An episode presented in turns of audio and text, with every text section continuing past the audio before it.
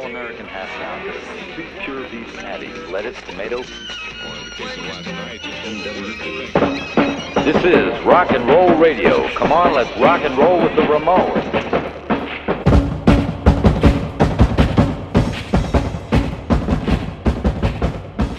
Salve galera, salve Ramones fãs do Brasil e do mundo. Sejam muito bem-vindos ao episódio 3 do Ramones Fans Cast, um podcast 100% dedicado aos Ramones. Eu, William Ramone de Sá, do site ramonesfans.com, como de costume, vou receber um convidado hoje para falarmos sobre o terceiro álbum dos Ramones, Rocket to Rússia. E claro, muito mais. E um recado importante: você que escuta nosso podcast na sua plataforma preferida, não deixe de favoritar e seguir o Ramones Fanscast. E hoje, para falar sobre Rocket Rússia, eu recebo um amigo lá do Rio Grande do Sul, o Paulo Carames. Fala, Paulo. Tranquilo? Salve, William. Salve, uh, fãs do Ramones. É um, uma satisfação muito grande uh, participar, de, não só participar desse projeto, mas também, uh, além de falar de Ramones, falar desse disco que é, sem dúvida nenhuma, o meu preferido.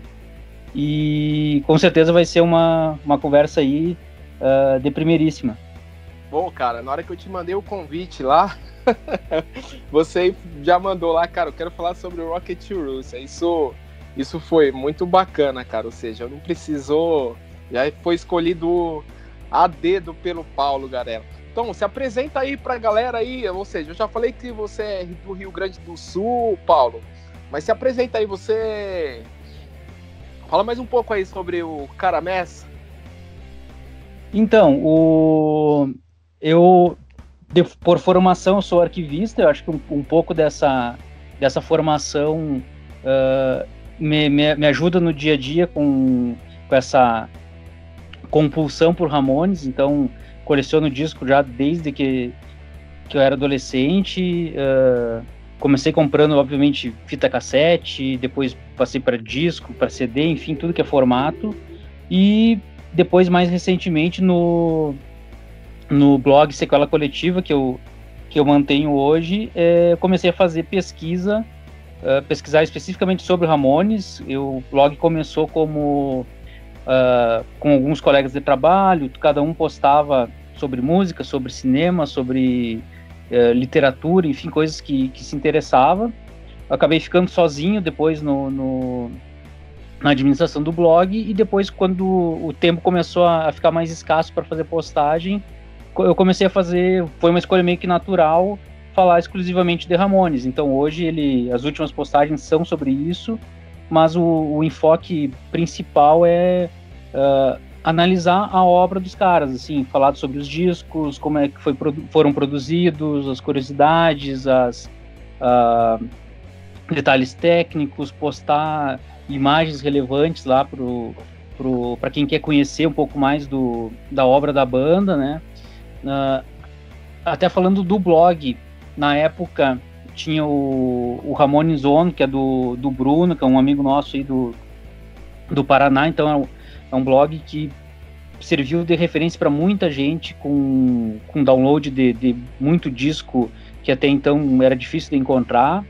Uh, tinha o seu site lá, né, William? Com Isso. notícia, com novidades, enfim. E aí uh, a minha ideia não era com, competir nem concorrer com ninguém. Eu pensei, tá, já tem do, dois segmentos assim que são tão muito bem representados, muito bem uh, quem, quem procura está muito bem assistido. Eu pensei assim, o que, eu vou me especializar em que para entregar algo diferente assim, para o cara que é, que é fã de Ramones. E aí foi meio que natural, uh, lendo livro, olhando, revisando encarte de, de disco, assistindo documentário, perceber que grande parte das informações sobre Ramones estão fragmentadas na internet, em livro, enfim, seja onde for.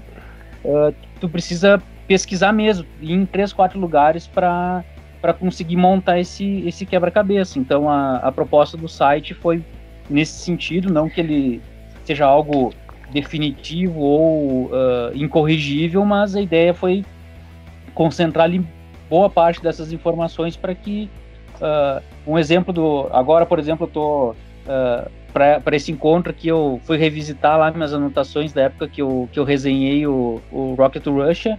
Então tem lá uh, o estúdio onde foi gravado, um, um Google Maps com a, com a localização do estúdio, tem a capa do, do disco, o lugar onde a, a, a foto foi tirada.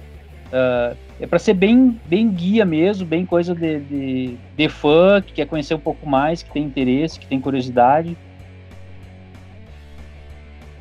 Cara, isso é muito legal que você falou. É... Para quem já pesquisou Ramones é...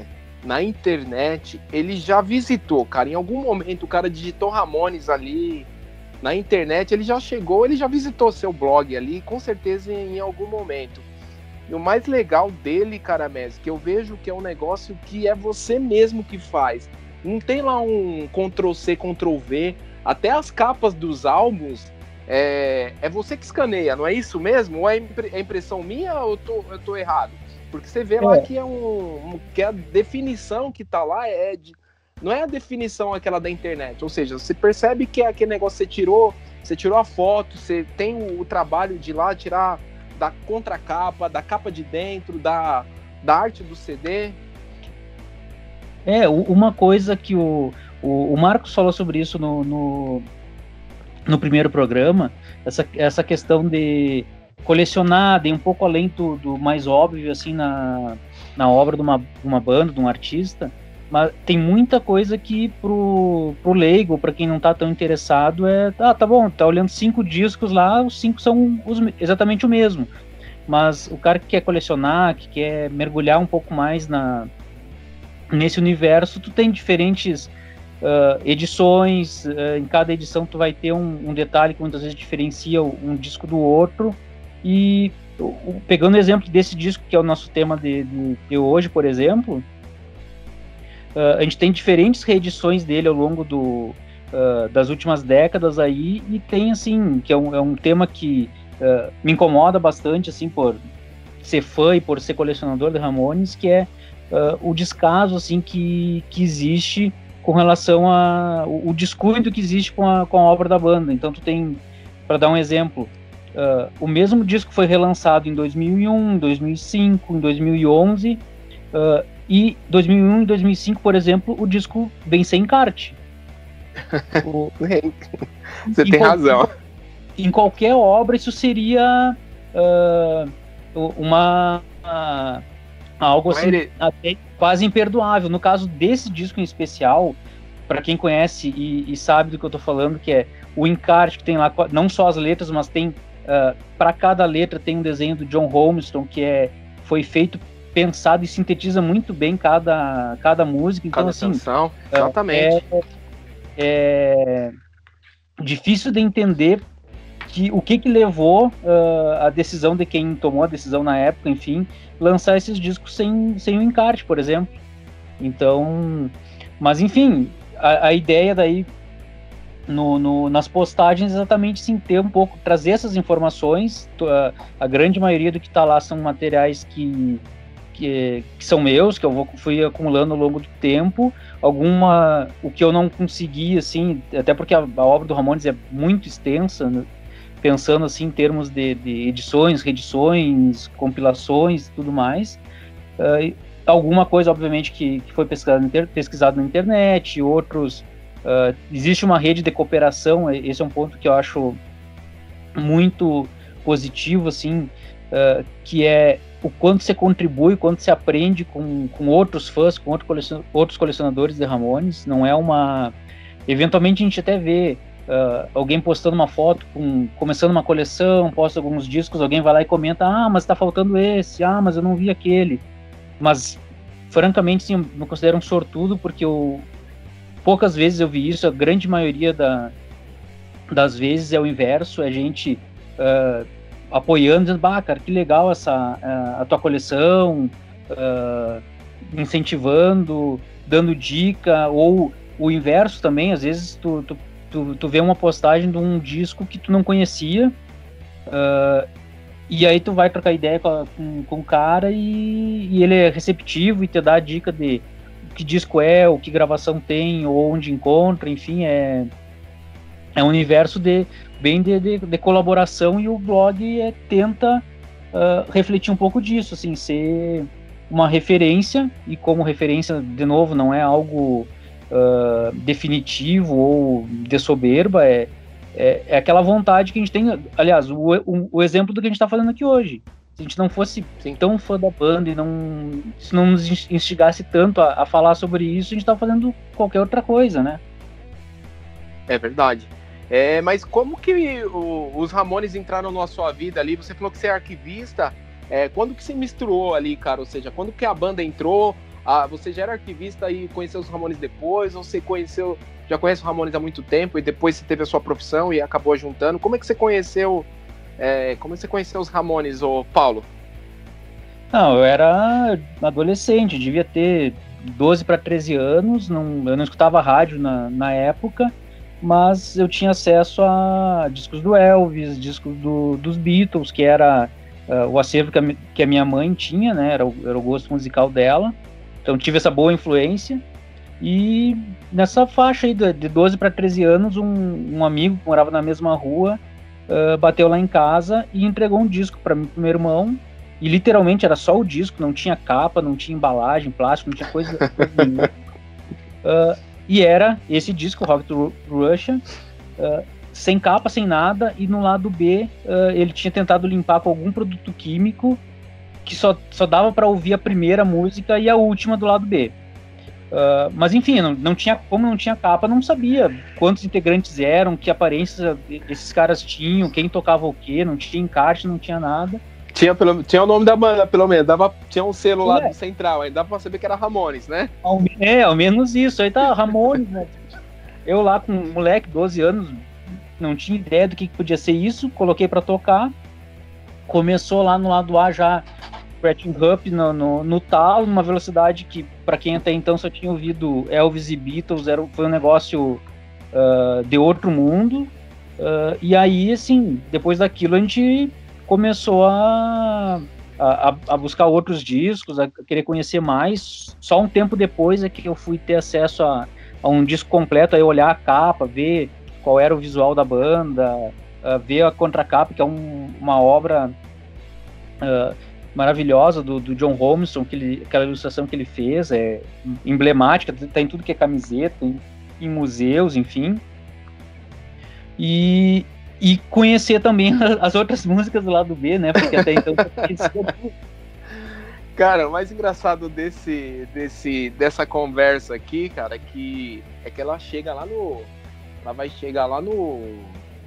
Em alguns amigos que você tem lá em Fortaleza, que você conhece só pelo, só tem lá como amizade lá pelo Facebook, ou seja, sabe que ele é fã de Ramones, você sabe que é fã de Ramones, você posta um negócio, ele curte, ele visita seu blog, ele posta uma, alguma coisa lá, você também curte, você comenta, mas ele não conhece essas histórias, né, cara? E é, é engraçado a gente a gente conhecer essas histórias, ou seja, o cara recebe um disco sem capa, sem nada, e, e aí se torna a paixão, a paixão do cara, ou seja, se torna uma se torna é como se fosse aquela, não vou dizer que é uma segunda profissão, porque a gente não recebe nada por isso, né? Mas é uma segunda profissão não remunerada, né, Paulo? Exato. Não remunerada e onerosa ainda, porque uh, a gente tem, vai ter uh, gente que coleciona disco, tem gente que uh, monta uma banda para fazer, seja cover, seja tributo. Então, assim, Ramones uh, é, uma, é uma instituição, dá para se dizer assim, porque uh, a, a variedade de, de, de, gente que ela reúne, que, que, que, essa paixão pelo Ramones reúne e, e a variedade de interesse, tem gente que só compra disco, tem gente que uh, faz, faz som, mas todo mundo acaba se reunindo, se trocando ideia, a gente vai falar depois sobre as músicas, né? Mas adiantando já, o Where Family, que é uh, uma das melhores músicas desse disco, acho que sintetiza muito o, esse espírito de camaradagem que, que tem entre, entre os fãs de, de Ramones e uh, começa assim, alguém empresta uma fita, um primo que uh, emprestou um disco, mostrou um vídeo, o irmão mais velho que que tinha uma camiseta, e aí quando tu vê, tu tá com uma estante cheia de disco e falando sobre isso no, com um amigo que tá em outro estado. Isso é muito bacana. Isso realmente é muito bacana, cara. É, o círculo de amizade que a gente faz é, é o que vale é o que vale mais a pena. Aí a gente não, eu falei, falei isso com o Marcos, falei com o Diogo, tô falando de, a gente não se conhece, mas a gente se conhece, digamos assim. É, exatamente. Vai, vamos falar sobre o tema central aqui, porque a gente já está tocando em bastantes assuntos. Então, para a gente não se tornar repetitivo, vamos falar sobre o tema central deste podcast, que é o Rocket to Russia. Os Ramones começaram a gravar o seu terceiro álbum de estúdio, Rocket to Russia, em agosto de 77. Foi lançado em 4 de novembro de 1977, apenas 10 meses após o lançamento do Live Home.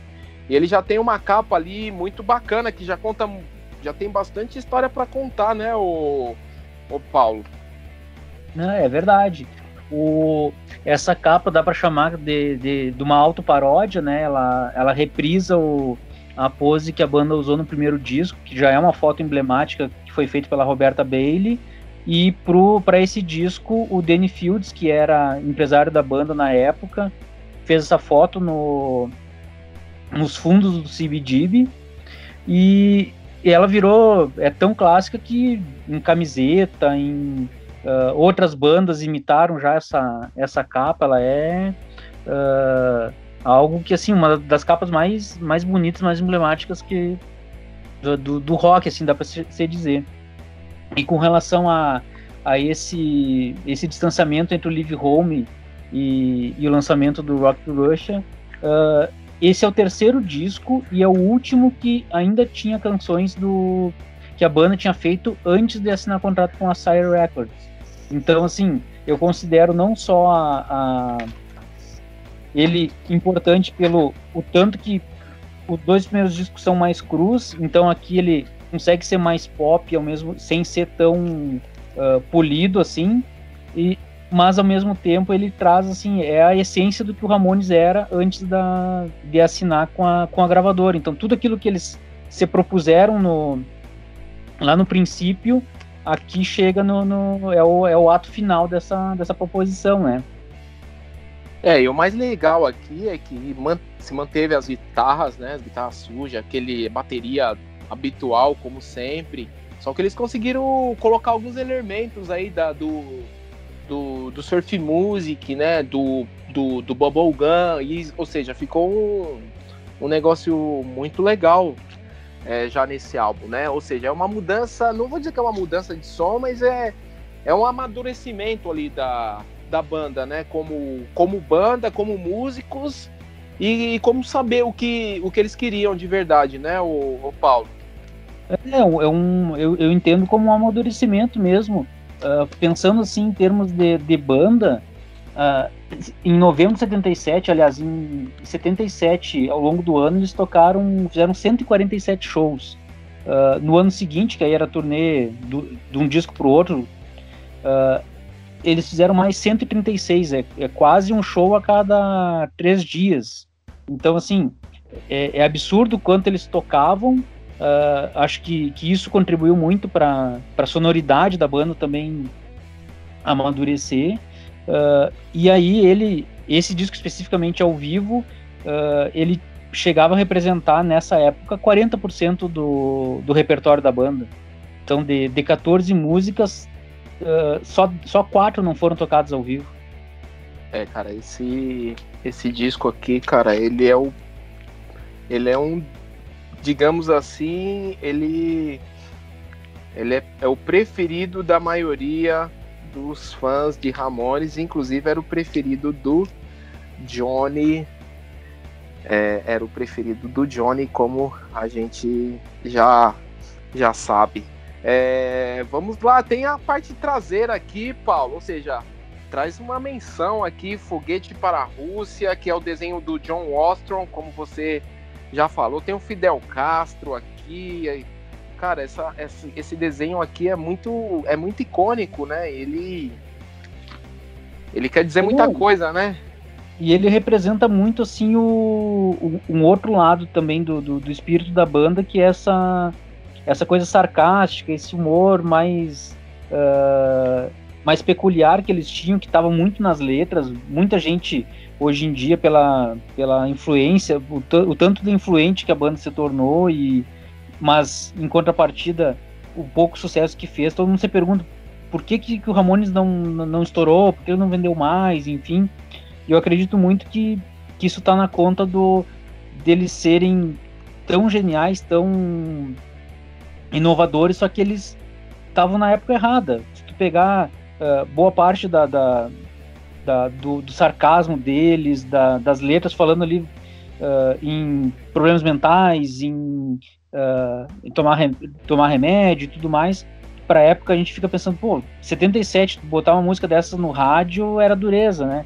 Só que aí tu pensa no, num, num basket case da vida que saiu 20 anos depois, uh, tocou um clipe na MTV até cansar, tocava no rádio, ou seja, são os mesmos temas que o Ramones falavam, são, é o mesmo sarcasmo, é o mesmo tipo de humor, só que 20 anos depois isso uh, passou a ser aceito, fazia sentido. Então, esse, essa, essa ilustração tem vários uh, clichês ali, vários, uh, várias coisas assim que são até passa muito por esse sarcasmo, mas é, é a genialidade do, do, do, artista que captou isso, mas também era uma, uma identidade da própria banda. Isso, a gente, depois nas letras, for, for perceber ali, tá, não, não, não passa muito longe disso aqui. Ele não inventou nada que a banda já não, não, não se manifestasse antes, né?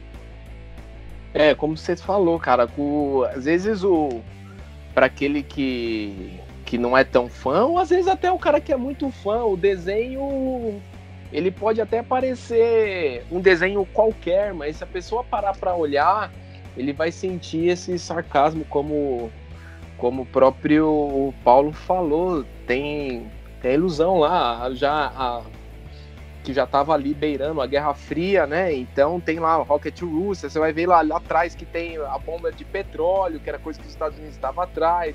Você vai ver lá o, o russo dando chicotada lá no assalariado, você vai ver o, o Fidel Castro bem baixinho aqui, olhando, olhando, oh, tô olhando esse foguete passando aqui em cima. Então tem umas referências assim, como você disse, que o ilustrador, cara, ele captou ali um negócio realmente que se você não prestar atenção passa despercebido, porque você olha o foguete aqui você acaba não olhando o, o, que, o que significa tudo que tá aqui embaixo, né?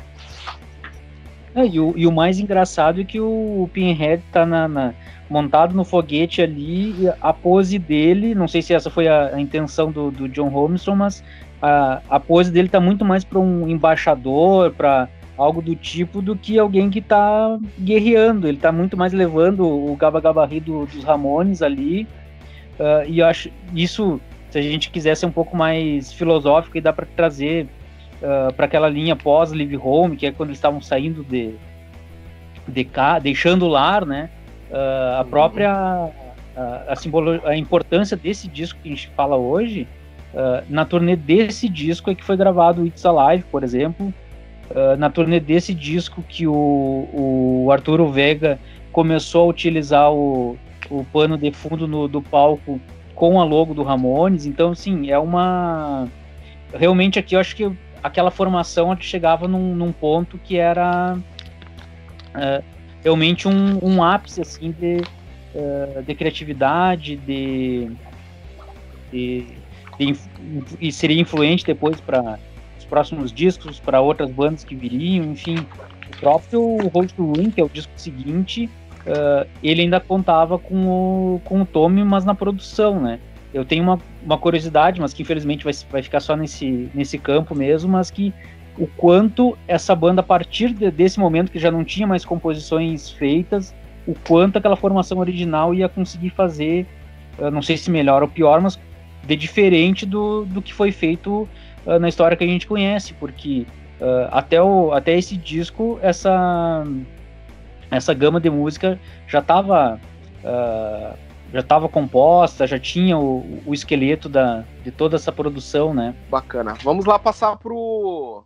Vamos falar aqui sobre as vendagens, sobre a divulgação, sobre como foi a repercussão desse disco aqui, cara. Os Ramones tiveram reper... repercussões sempre muito para baixo, digamos assim, dos álbuns, na, mas o Rocket Rooster ele já teve uma repercussão, ou seja, os Ramones já tinham um pouco mais de dinheiro para gastar ali, acho que esse álbum deve ter gastado lá entre 25 mil, 30 mil, se eu não me engano, é, então, mas esse, esse álbum aqui ele conseguiu atingir um pouquinho mais de público, né, Paulo?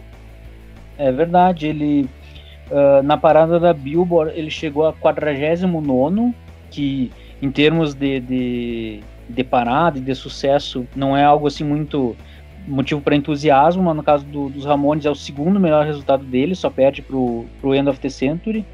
Uh, com relação à produção, for, foi nessa faixa de 30 mil, que também é pouco, na, na época você gastava uh, seis dígitos para produzir um disco, o Ramones produzindo 30, mas que também já era um avanço, porque o primeiro uh, custou uma ninharia, e com relação à produção, uh, que nem você falou na apresentação, né, ele começou a ser gravado em agosto, só que terminou de ser gravado em setembro. Então, uh, o primeiro disco foi gravado em três semanas e esse aqui, com sorte, deve ter levado umas cinco. Uh, até por conta, assim, as músicas eram muito curtas, ou a música mais, mais extensa desse disco tem 2 minutos e 49.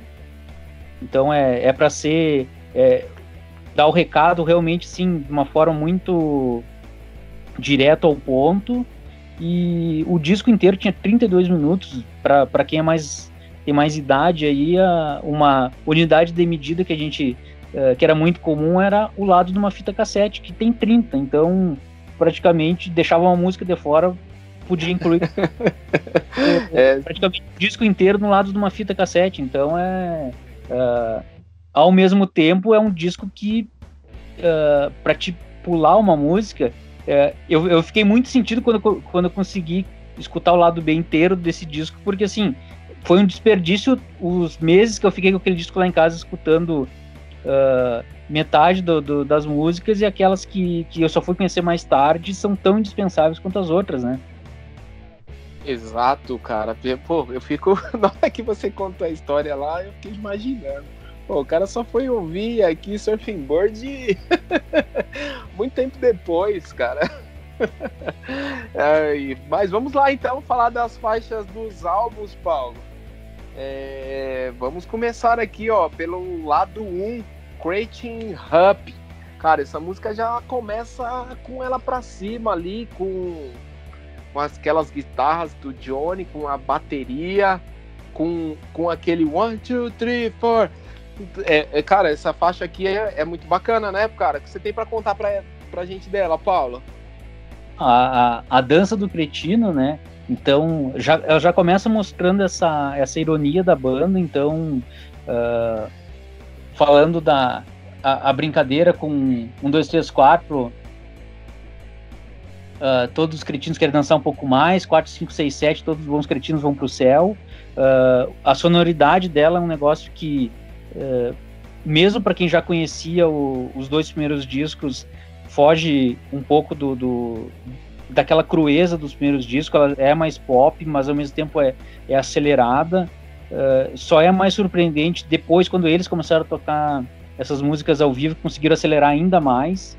E, e em, espe em, especial essa música uh, fez parte de, dali, dali para frente de praticamente todos os shows. Eu não sei se, se em algum show ela deixou de, de fazer parte, porque realmente é um, é um dos clássicos da, absolutos da banda, né?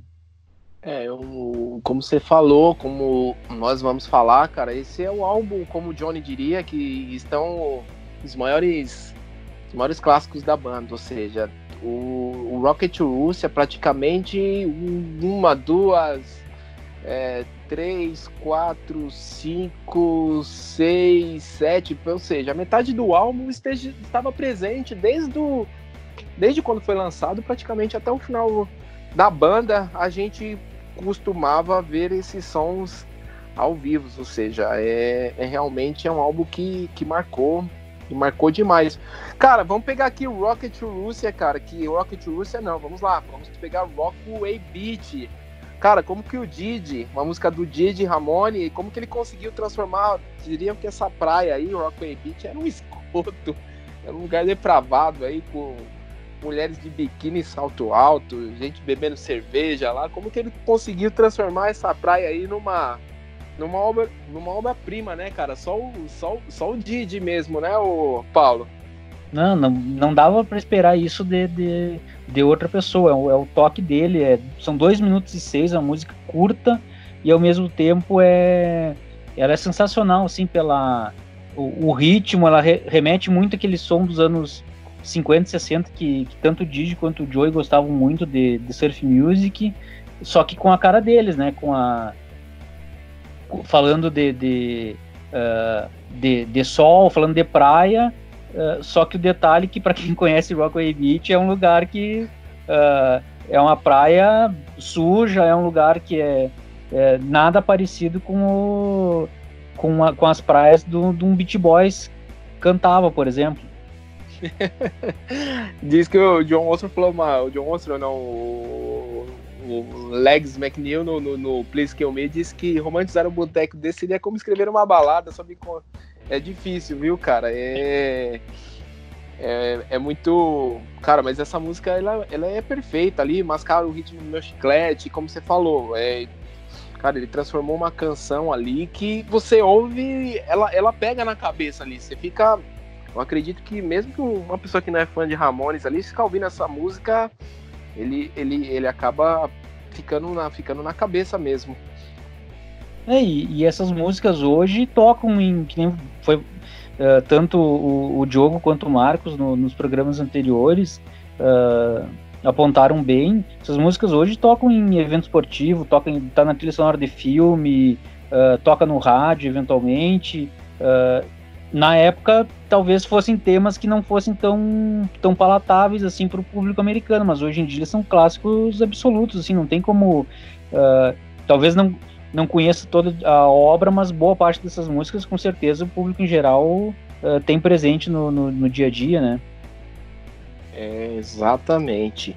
Bom, Rockaway Beach, gente, para quem não sabe, é uma praia lá que fica no bairro do Queens, em Nova York.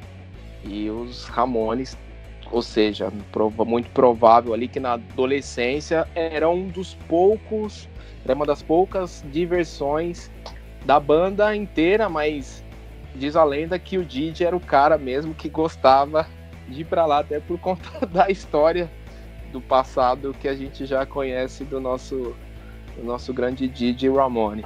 Vamos lá para a terceira faixa, Here Today, Gone Tomorrow. Uma grande música que fala um pouco, fala um pouco de amor aí, não poderia ser diferente. É, ser uma letra do Joey Ramone, né, o Paulo? É, o Joey era o grande uh, romântico da banda, dá pra dizer assim, o mais próximo que, que um punk pode ser romântico, né? E ele escrevia, assim, das canções do Ramones que falavam de, de sentimento, a grande maioria eram dele e essa não é diferente. O, ela começa com o Tommy ali fazendo a chamada. Então, quem, quem um desavisado que está ouvindo o som muito baixo, eu recomendo levantar um pouco mais o volume para captar bem a, o começo da, dessa música. E a letra é uma, é uma canção de amor, na verdade. Ele está falando de um relacionamento que, que não deu certo tudo mais, alguém vai ter que pagar o preço. E no fim das contas, tem um rompimento nesse, nesse relacionamento, mas uh, além da letra, eu acredito que a, a música ela é, é muito emblemática, é um outro, um outro som que ficou uh, em muitos shows foi executado, é, é uma música que também é, ela é menos uh, pop do que Rock and Beat, por exemplo, mas nem por isso ela é menos querida pelos fãs, né?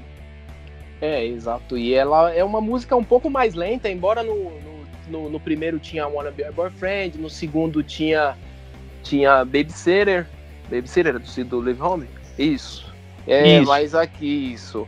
E o é, Here to the Gone Tomorrow é um pouquinho mais lenta e ela ainda tem um pedacinho de, de um solo de guitarra ali, né? Que... O primeiro na é, carreira. Né? É.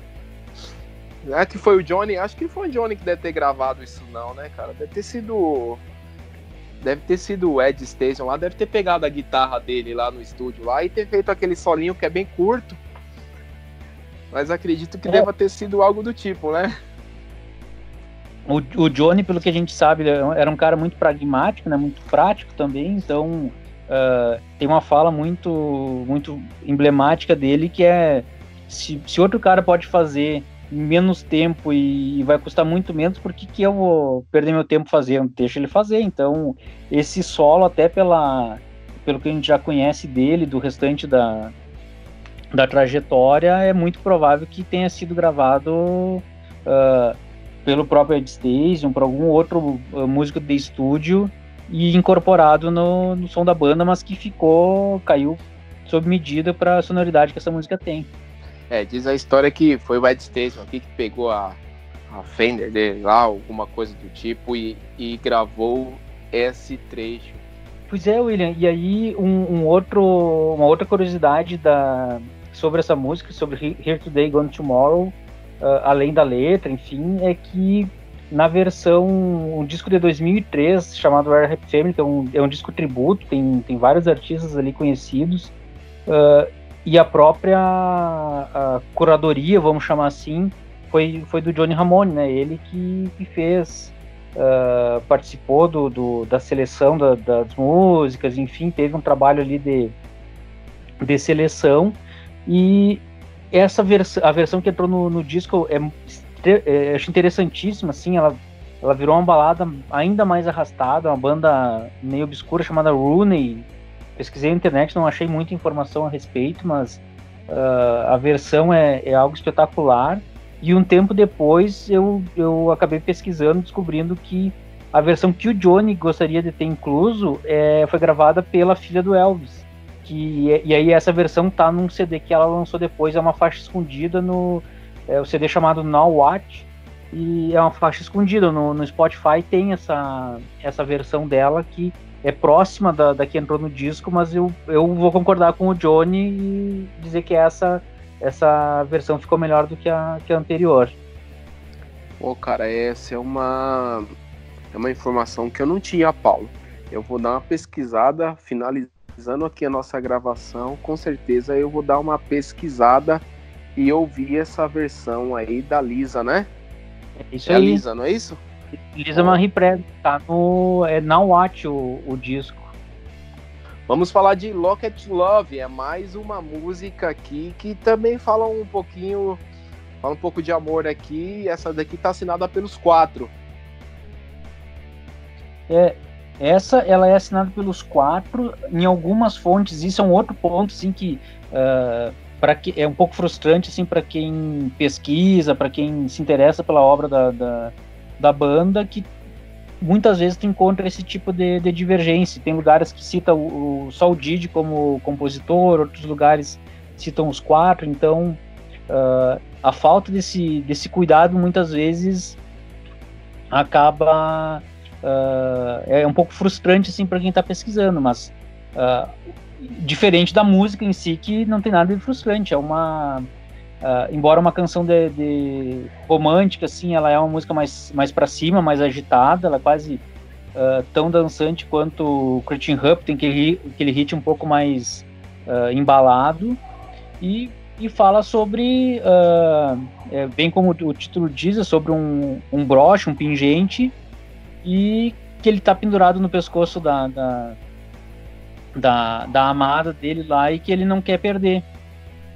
E o mais engraçado, você falando, você voltando aqui, até a gente voltando às ilustrações, é você pegar o, o encarte lá para quem tem o para quem tem o encarte, né?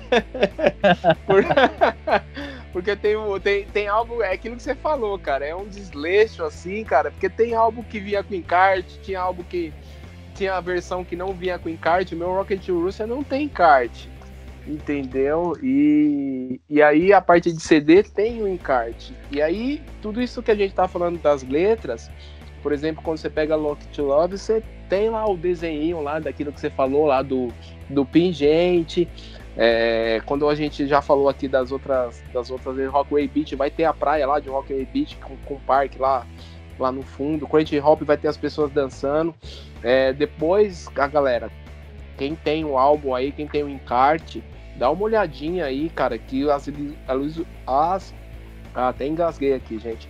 As ilustrações, elas refletem bem o, o que está sendo conversado do que está sendo dito nas letras das músicas. I Don't Care. I Don't Care, uma versão que os Ramones faz aqui. Ela volta ao minimalismo lá do, do primeiro álbum, ou seja, para falar aquilo que eles não queriam, aquilo que eles não ligam para nada. Uma canção aqui do Joey Ramone, Paulo. A minha preferida do, do disco, como tu falou, é ela é minimalista. Se, se a gente pegar a letra, ela tem, uh, na verdade, ele só fala eu não me importo com esse mundo, com aquela garota e com essas palavras. Essa é, é a letra do, do disco, a letra da música. Uh, 1 minuto e 38, então é uma música curta, só que ao mesmo tempo, assim, uh, ela é arrastada, ela é crua, uh, tem essa temática que, que tá muito forte, principalmente no primeiro disco, da, da negação de coisas que eles não querem fazer ou que uh, não interessa para eles. E olhando pro encarte, não só a, a música minha preferida, como a ilustração, o, o desenho que o, que o John fez para essa música, ela é sensacional, assim. É, é um cara com, assim, ó, pensando, eu quero que o mundo se exploda. Então, nada mais mais emblemático para representar a música do que essa, essa ilustração. Chinaesa Punk Rocker. Essa música era tão boa, Paulo, que ela foi lançada como single em 77. E por ser tão boas, ou seja, os Ramones tiveram que lançar ela logo, então ela acabou entrando na segunda prensagem do Live Home. E aí ela aparece de novo aqui no, no Rocket to Rússia. Essa canção realmente é, é, muito boa, hein, Paulo? É muito boa e uh, não só ela entrou na, na versão do, do, Live Home, que é o, o, material que a gente tem no Brasil, aqui em outros países saiu com Babysitter, com Carbona. Uh, e ela é uma curiosidade que ela também faz parte do de bem mais para frente em 89 do filme Cemitério Maldito. Para quem lembra quando pouco antes do Gage ser atropelado, o caminhoneiro que tá uh, que, que, que, sofre o acidente, que causa o acidente, uh, vem embalado escutando essa música. Então é apesar do, do momento trágico lá do filme, mas a música é bem isso, é, é para embalar. E ela, uma curiosidade que ela faz parte de um, de um hall aí uh, feminino do, de canções do Ramones que uh, tem a China, tem a Judy Zapunk, tem a Suzy Isa Headbanger, tem Ramona, tem He Heidi Headcase, então é um uh, em várias canções os Ramones homenagearam ou nomearam em, em homenagem a, a personagens femininas. Cara, eu diz aí que o a parte também do essa guitarra um pouco mais mais mais um pouco mais elaborada no, na faixa chinesa punk rock em segundo consta aí também foi tocada pelo pelo Stasium e diz também que o Ed Stasium faz alguma coisa de, de backing vocals nesse álbum aí. Uh, você já, já ouviu? Você tem informação disso, Paulo? É, ele, ele fez muita coisa de, de, Ele era, na, na época, o engenheiro de som. Quem produziu esse disco foi o, o, Tony Bon Jovi, que, era, que é primo do John Bon Jovi, né? E o Tommy Ramone, que já tinha experiência antes dos Ramones com, com produção. Então, uh, ele assumiu a, a produção junto com o Tony. E o Ed era o, era o engenheiro de som, mas ele contribuiu com muita coisa de, de instrumentação Uh, essa música, inclusive, eu tinha comentado com relação a ser single, foi single em vários formatos, e, e ela chegou a, ao número 81 da, da Billboard, que é uma das melhores posições assim, que uma música do, do Ramones conseguiu alcançar. Uh, e desse, o disco é tão bom, a gente falava do, disso antes, né? Que teve só duas músicas que não, que não. Três músicas, desculpa, que não viraram single. As outras todas sendo ou o lado A ou o lado B, mas foram lançados como single. Então a gente vê a, a força que se discutia, né? É, cara, esse disco marcou muito. É, a gente já falou que é o preferido dos fãs, de, é muito. A, grande parte dos fãs de Ramones é, é, um dos preferidos, e quem não é fã de Ramones é, é, é gosta muito desse álbum. Vamos lá para a próxima faixa, Paulo. Where a Happy Family. Where a Happy Family é uma música que resume bem um, a mente perturbada, a visão que os Ramones tinham do mundo ali, né? De uma forma engraçada. É... Falavam sobre muitas coisas lis excêntricas. É, é um negócio meio, meio maluco ali na cabeça, né? A letra dela. É, a estética da banda, assim, para quem tá tendo contato pela primeira vez, parece quatro, quatro elementos, assim, uh, estranhos, assim, diferentes, né? E, e, essa música, acredito que resume um pouco disso, que é o fato de falar da, de uma família disfuncional na, na medida em que eles próprios, qualquer biografia que a gente tem acesso, o próprio documentário, eles no ambiente familiar tinham essas peculiaridades, enquanto banda tinham as suas estranhezas. Então essa tanto é que essa música virou virou um hino. Uh, não tem um fã do Ramones que não se refira a, a esse, tanto ao espírito de união, mas sempre invocando o Where Happy Family. Uh, e ao mesmo tempo era música que encerrava o, os shows, né? Não só encerra o lado A do, do vinil aqui, mas encerrava os shows do, dos Ramones. E ele desmente o, o sonho americano, né? Aquela coisa de, de da família estruturada e tudo mais. Ele uh, uh, essa música é do é do Joy, né? Então ele fala em que o papai tá mentindo, que a mamãe tá na tá na, nas pílulas, que ele não tem amigos, que os problemas nunca terminam, que ele não tem cartão de Natal para enviar. Então, assim, é o oposto daquilo que uh, a geração anterior cantava sobre o sonho americano, sobre algo uh, mais esperançoso assim no horizonte. Ele destrói com isso uh, em dois minutos e pouco, né? Vamos para a próxima faixa aqui, Teenage Lobotomy. Essa música aqui, cara, começa ali, não tem como não se apaixonar aqui pela aquela bateria inicial. Essa daqui ela tinha no seu disco lá, né? A, a primeira é. faixa tocava, né? Essa aí eu tive o, o, a sorte de, de, de não estar tá prejudicado, então não tinha como, como deixar passar também.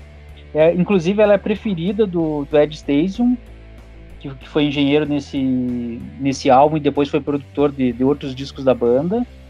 E virou single também, e é um, no, é, é, um, é o lado B perfeito para Cretin Hup, ela segue a mesma a mesma segue batida. a mesma linha, a mesma linha, exatamente. E, é, e o que, que eu comentava antes sobre o Basket Case, essa música que se, se, se fosse a mesma banda, uma ia ser lá do B da outra, porque fala das mesmas coisas sobre lobotomia adolescente, fala sobre. Uh, inclusive, o próprio Joey voluntariamente se internou numa instituição por, por algum tempo, e acredito que isso refletiu muito na, na, nas composições e na, nas letras, que eram em grande parte baseadas nas experiências próprias dele, do Didi, e essa aqui com certeza vem dessa, dessa época aí. É... Pô, cara, você falou, falou tudo que precisava falar dessa, dessa, desse álbum. Cara, eu gosto muito dessa faixa. E ó, outra que ficou ali no repertório fixo da banda, ou seja, praticamente, digamos, abrindo os shows logo depois de Durango 95 até o final da sua carreira. Vamos para a próxima faixa aqui, já estamos na faixa 9, um cover do You Wanna Dance, ou seja, os Ramones pegaram uma música ali lenta, lenta, lenta e transformaram num clássico, né, ô Paulo? É, essa música é do, do Bob Freeman, né, quem conhece a versão original sabe que é algo para ele remete muito a aquela estética dos anos 50 lá de calça jeans, jaqueta de couro, mas de topete ao invés do, do, do cabelo tigelinha que caracterizou os Ramones.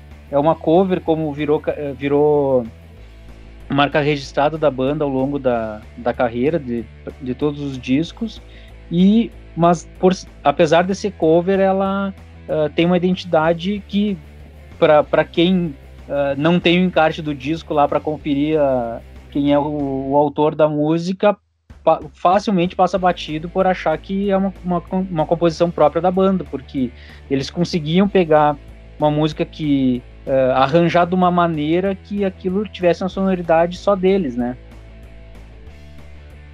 É, cara, essa música Ela já tinha sido gravada, é, como você falou, pelo Bob Freeman original, né? Depois os Beast Boys também já tinham gravados, é, mas a versão dos Ramones acho que ela é muito mais alegre, é uma alegria meio descontrolada ali. É, você você põe ela para tocar ali, já começa aquele começa pelo pela bateria também, né? Pela bateria do Tommy, dá aquelas aquelas três batidas e ela entra num ritmo ali que é impossível você não dançar, ou seja, do you wanna dance. Vamos para a é, próxima. Fa... Pode falar, Paulo. E ela faz uma essa essa introdução aí do do you wanna dance é um é o oposto do que ele faz em Here Today Gone Tomorrow no lado A, né? Tem essa é bem essa coisa lá do A, lá do B, né? Isso aí. Vamos para a próxima faixa aqui, I Wanna Be Will. Essa música também é uma música lenta, mas é uma música que queria dizer muita coisa ali. Também está assinada pelos quatro aqui. Essas músicas estão assinadas pelos quatro, mas a gente tenta descobrir aqui por. Não sei se mais ou menos pela letra. Essa música aqui, acho que pode ser do Didi ou pode ser do, do Joey. Essa tem fonte que cita como sendo do, do Joey. Uh, e a, a, temática não é muito diferente da nem Lobotomia, tá falando de uh, ele quer ficar bem, ao mesmo tempo tá falando de LSD, tá falando do, do, de um futuro incerto. Então é um misto de o, se lamentando que o, que o pai dele não tem grana. Uh, então, assim, fala de um, de um, futuro sombrio e ao mesmo tempo uh, esse, essa, esse cenário mais, mais sombrio passa muito pelo que acontece na cabeça dele na, na, na música, né? É, engraçado que você você vê no encarte, você vai entender bem é aquilo que a gente já falou atrás. Você vai entender bem o que o que o Joey, muito provável, queria dizer. Ou seja, ele queria estar bem, mas ao mesmo tempo ele se sentia ali que ele estava ele estava preso ali numa jaula, ele estava passando por, por vários, vários problemas. Vamos lá, I Can Give You Anything. É, vamos lá, é a próxima faixa do, do Rocket to Russia. Eu tenho muito pouco para falar sobre essa faixa, Paulo. Eu espero que você dê uma aula pra gente aqui, cara. Ela também está assinada pelos quatro. É, essa é uma composição do, do Didi, então a, ela é curtíssima, 1 minuto e 57.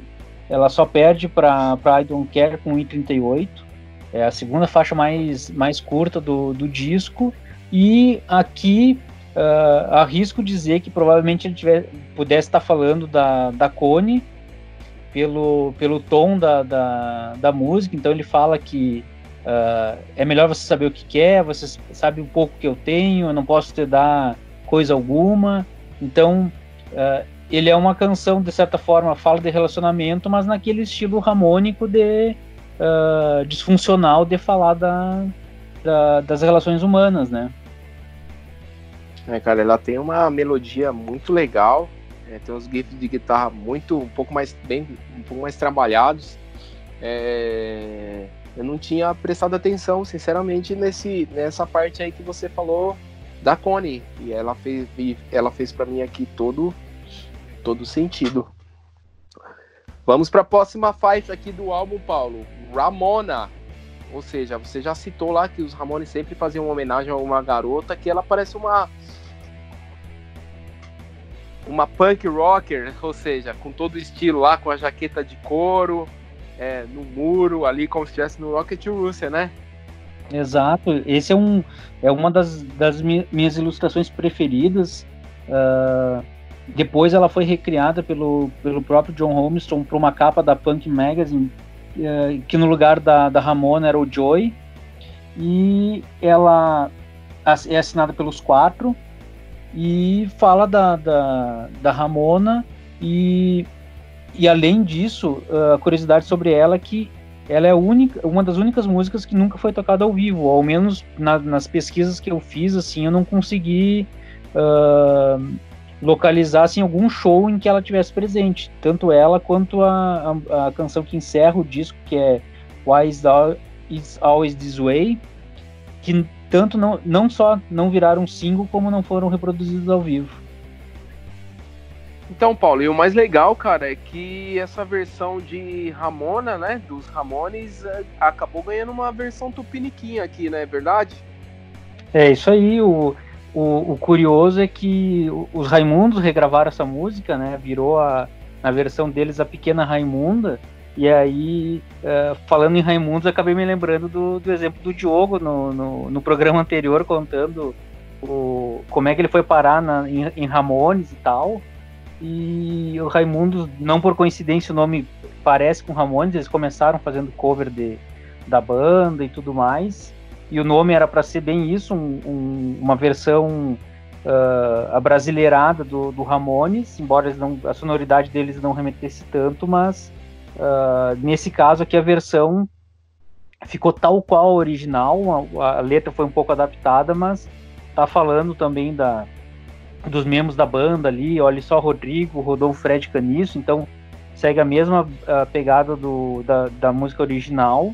E o acho que a, e a grande sacada, assim, o mais divertido dessa dessa música, além da própria letra, né, que é, é tem um, um, um tanto de, de, duplo sentido naquela aquele estilo dos Raimundos de compor, né? Mas o, é o, o final, porque essa música uh, termina, termina Ramona no, no no disco do Ramones e começa uh, Surfing Bird. Então termina e tem.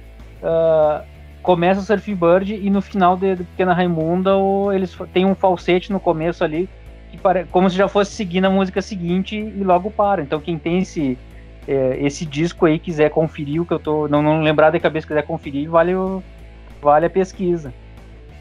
É verdade, cara, muito bem lembrado. E, e o melhor de tudo, que Paulo, que a pessoa goste ou não da, da versão do, do, dos, dos Raimundos, é, é aquilo que você acabou de citar do, do Diogo, né? É, tem muita gente que vai chegar, principalmente as gerações mais novas, ela vai chegar até os Ramones através da, dessa versão do Raimundos. Ou seja, ele vai gostar ali daquela música, ele vai ver lá que é um que é um cover, e aí ele vai, vai acabar pesquisando, assim como tem um clipe dos Ramones, do, do desculpa, assim como tem um clipe dos Raimundos, que eles se transvestem é, de Ramones, ele, as pessoas vão acabar se interessando e vão podem pesquisar e, e, e, e, chegar até, até os Ramones. É verdade, o, essa, essa troca de figurinha, o próprio Uh, a gente falou antes, né, uma tradição assim no, nos discos do Ramones ter uh, cover, é um jeito deles homenagearem a, as, as influências deles, mas principalmente hoje em dia que é tão fácil acessar uh, um aplicativo de música ou ir no YouTube, enfim, ir atrás de, de, das informações, é pegar uma música dessas que é uma versão, ir atrás do, do da versão original e tu acaba descobrindo outras bandas que às vezes nem tem tanta relação com, com o som do, daquela banda de onde tu partiu, mas uh, vai ampliando o horizonte. Então uh, favorece muito assim conhecimento e, e não ficar restrito às vezes a, a, um universo mais fechado, né? Tu consegue expandir bem mais a teu conhecimento musical, né? Boa, Paulo. Vamos para a próxima faixa aqui, Surfing Bird. Essa daqui se tornou um dos grandes clássicos dos Ramones, embora seja também mais um cover de sucesso da banda Trash de 1964 lá com Papão na Certo, Paulo? Certo. A, a, versão original também é muito muito legal, assim, muito interessante, mas a, a versão dos Ramones, sem dúvida, é, é é emblemática, assim, tem, traz a cara deles e uh, passou a ser uh, obrigatória assim, em todos os shows. O desenho, então, nem se fala, a ilustração que, que vem no encarte. E aí a gente está falando de encarte e, e, dos desleixos, né? A gente pegar a edição em CD dos 40 anos, infelizmente ela, por mais que tenha sido remasterizada, o, a parte gráfica fica devendo, que eu tô com ela na mão que não tem o encarte, então tem que re, recorrer a, a, a, edições mais antigas, mas enfim, o, a ilustração do, do pássaro surfista lá é sensacional. Vamos lá, Surfing Bird, vamos para a última faixa, Why is How is this way? Cara, é difícil falar que as últimas Não, faixas é do disco, cara.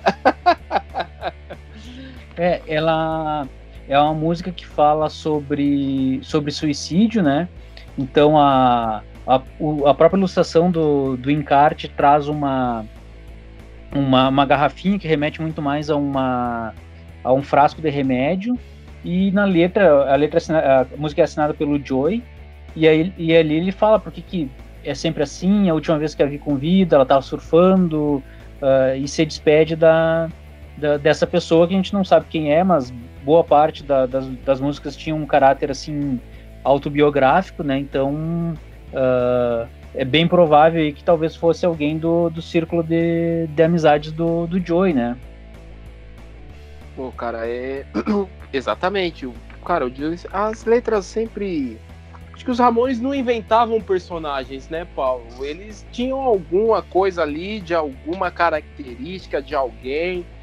É, alguma coisa que acontecia ali no cotidiano, que aí eles colocavam, davam um jeito de transformar aquilo numa letra, do jeito deles, obviamente, aquilo que a gente tá falando, às vezes fazendo uma paródia, às vezes contando de um jeito é, é, meio rebuscado, digamos assim, mas eles sempre tinham uma, alguma coisa ali que realmente parece que aconteceu, né? É, era muito. Uh era um, je um jeito peculiar porque por mais floreado que, que eles tentassem uh, compor, não, não, não fugia muito, era uma, uma realidade muito muito crua, até pela não só pelo histórico da banda, mas pelo contexto da época, assim, Nova York do final dos anos 70 era um lugar meio inóspito, assim, era uh, uma cidade suja, uma cidade violenta e, e essa um pouco dessa violência acaba vindo para a música, seja na, na na, na mensagem, assim, na maneira deles comporem, seja um pouco na, na sonoridade mesmo da banda, que até então eles eram uma, uma banda única, tinham outras bandas que vieram antes e que eles uh, foram influenciados, que tinham alguns elementos, mas de fato nenhuma banda juntava todos esses elementos uh, de uma vez só, num lugar só, como os Ramones fizeram. Então uh, tem aquela, aquela brincadeira que dizem que nessa época, assim, cada lugar que o Ramones passou, uh, tocou para algumas pessoas, só que essas pessoas, a, cada uma delas voltou para casa e formou uma banda. Então, assim, o quanto isso foi foi representativo e foi divisor de águas, né? Quantas bandas ou quantos subgêneros do punk surgiram a partir do, do que os Ramones criaram. Os Ramones gravaram o Rocket Russia no Media Sound Studio em Nova York. Media Sound Studio, acredito pelas pesquisas que era uma velha igreja episcopal que foi transformada em estúdio. É... Sabe mais aí, ô Paulo, sobre a gravação do, do, do álbum, sobre a, sobre a gravação em si? É, eu esse estúdio foi serviu não só para gravar o, o Rock to Russia, mas também Uh, o disco de 81, o Pleasant Dreams, também foi gravado nesse mesmo estúdio. E depois, em 84, quando o Tommy uh, voltou a produzir a banda, uh, o Ed Station também participou, aí já como produtor, né? Ele, nesse disco, no Rocket Rush, ele era engenheiro de som. E eles voltaram, fizeram essa parceria e voltaram a gravar daí, no caso, no, nesse mesmo estúdio Media Sound. É, cara, tem uma coisa que, que o Ed Station diz que lá não tinha mesa de som, efeito re, reverberação digital, nada. A reverberação que você escuta no disco diz ele que, que vinha da escadaria do prédio na West Side, onde eles montavam, montaram algumas caixas de som. E os Ramones gravaram esse disco muito rápido, né, Paulo? Ou seja, o Ramones é, manteve a mesma a mesma fórmula ali, né? Ou seja, o Johnny não gostava muito, até porque ele não era muito adepto de ficar em estúdio e também porque consumia o, di o dinheiro da banda, né? Ele já estava contando com esse dinheiro para aposentadoria, né? Mas o, o Seymour Stein, que era o proprietário da, da Sire Records, quando ele assinou com o Ramones, já, o, o selo já tinha uns 30 anos de, de história, né? E aí ele conta que quando ele foi assinar com os Ramones, ele foi uh, foi criticado. Pô, mas tu tem 30 anos de, de, de estrada já, tu, tu, tem uma história aí, tu vai assinar com esses caras, tu, os Ramones eram vistos como uma algo assim fora do, do, do, circuito convencional, até pelo as brigas que eles tinham no palco, um pouco da estética, então eles, eles não tinham assim uma a, a, primeira impressão que, que você teve da banda não era das mais as mais palatáveis, assim, talvez até um pouco disso tenha prejudicado a, a, a vendagem da banda. O próprio Ed Station, num outro, num outro momento, fala que uh, grande parte da, da dificuldade da, de vender o, a banda como um todo uh, tem a ver com isso. Em, em algum momento eu, eu, conversei com o Craig Leon, que é o produtor do primeiro disco do, da banda, uh, fiz uma entrevista pro, pro blog e ele falava sobre isso, que uh, o grande problema é que a, o selo não, não tinha como vender a banda. Eles uh, investi acabaram investindo pouco, não comprando a ideia. uma coisa curiosa é que no final dos anos 80, esse disco foi lançado em 77, mas no Brasil ele só, só saiu em, em, 1987, uma década depois. E, e, parte dessa, desse mérito tem a ver com a, a Sire ter sido uh, absorvida aí pela, pela Warner, que é um, uma gigante da, da indústria, né? Tanto que o, o, quem, quem tem o disco da época, de 1987, o, o selo, e foi coincidentemente esse o disco que eu tive contato pela primeira vez, não foi em 87, né? Só para não, não dizer que eu sou tão uh, pra... mas uh, era um disco com o selo da, da Warner. Os, os, próximos discos já passaram a ser, voltar a ter o, o selo clássico da, da Sire. Mas. Cara, o meu disco é da Warner, eu nunca tinha reparado nisso. Eu tô com é, ele em mãos aqui, o meu é o selo da Warner, tá aqui Warner Bros. Records. E é curioso que nessa dessa mesma leva aí saiu, por exemplo, a Madonna, que também faz, faz parte, tem coletâneas em que uh, tá ela no começo da carreira e ela virou a Madonna e o Ramones continuou sendo Ramones. Então, em termos de, de uh, repercussão e, e, dimensão, assim, uh, o Ramones é uma banda que, por outro lado, conseguiu um, um status através do tempo. Tem, tem muita muita música, muito artista que tem um sucesso que é vertiginoso, mas ao mesmo tempo é passageiro. E Ramones, a exemplo de, de outras mídias, muitos filmes ou até outros artistas, tem essa característica de, uh, com o passar do tempo, conseguir ser uh, apreciados e ter o, um, um, espaço reconhecido que vem, na verdade, sim, ao, ao longo do tempo. Não é algo que é uh, que é vertiginoso e muito menos que é, que é passageiro. O, o mais engraçado, Paulo, que você falou agora aí da, da parte do, do disco, do selo da Warner, aí a fita cassete ela também traz um, traz um negócio engraçado, né? É, ela tem várias. Começa pela própria capa da fita, né? Que é. Uh, a grafia tá errada, é Rocket in Russia ao invés de, de to Russia. Então já é, aquilo que a gente falava sobre o, o, o, cuidado, muitas vezes a falta dele no, no, no, zelar pela, pela obra da banda, né? Que tem a foto do, do, da banda uh, e tá escrito Rock to Russia e in, logo em cima tá escrito In. Então, assim, esse tipo de, de, de, de cuidado que com outros artistas, assim, curiosamente a gente não percebe.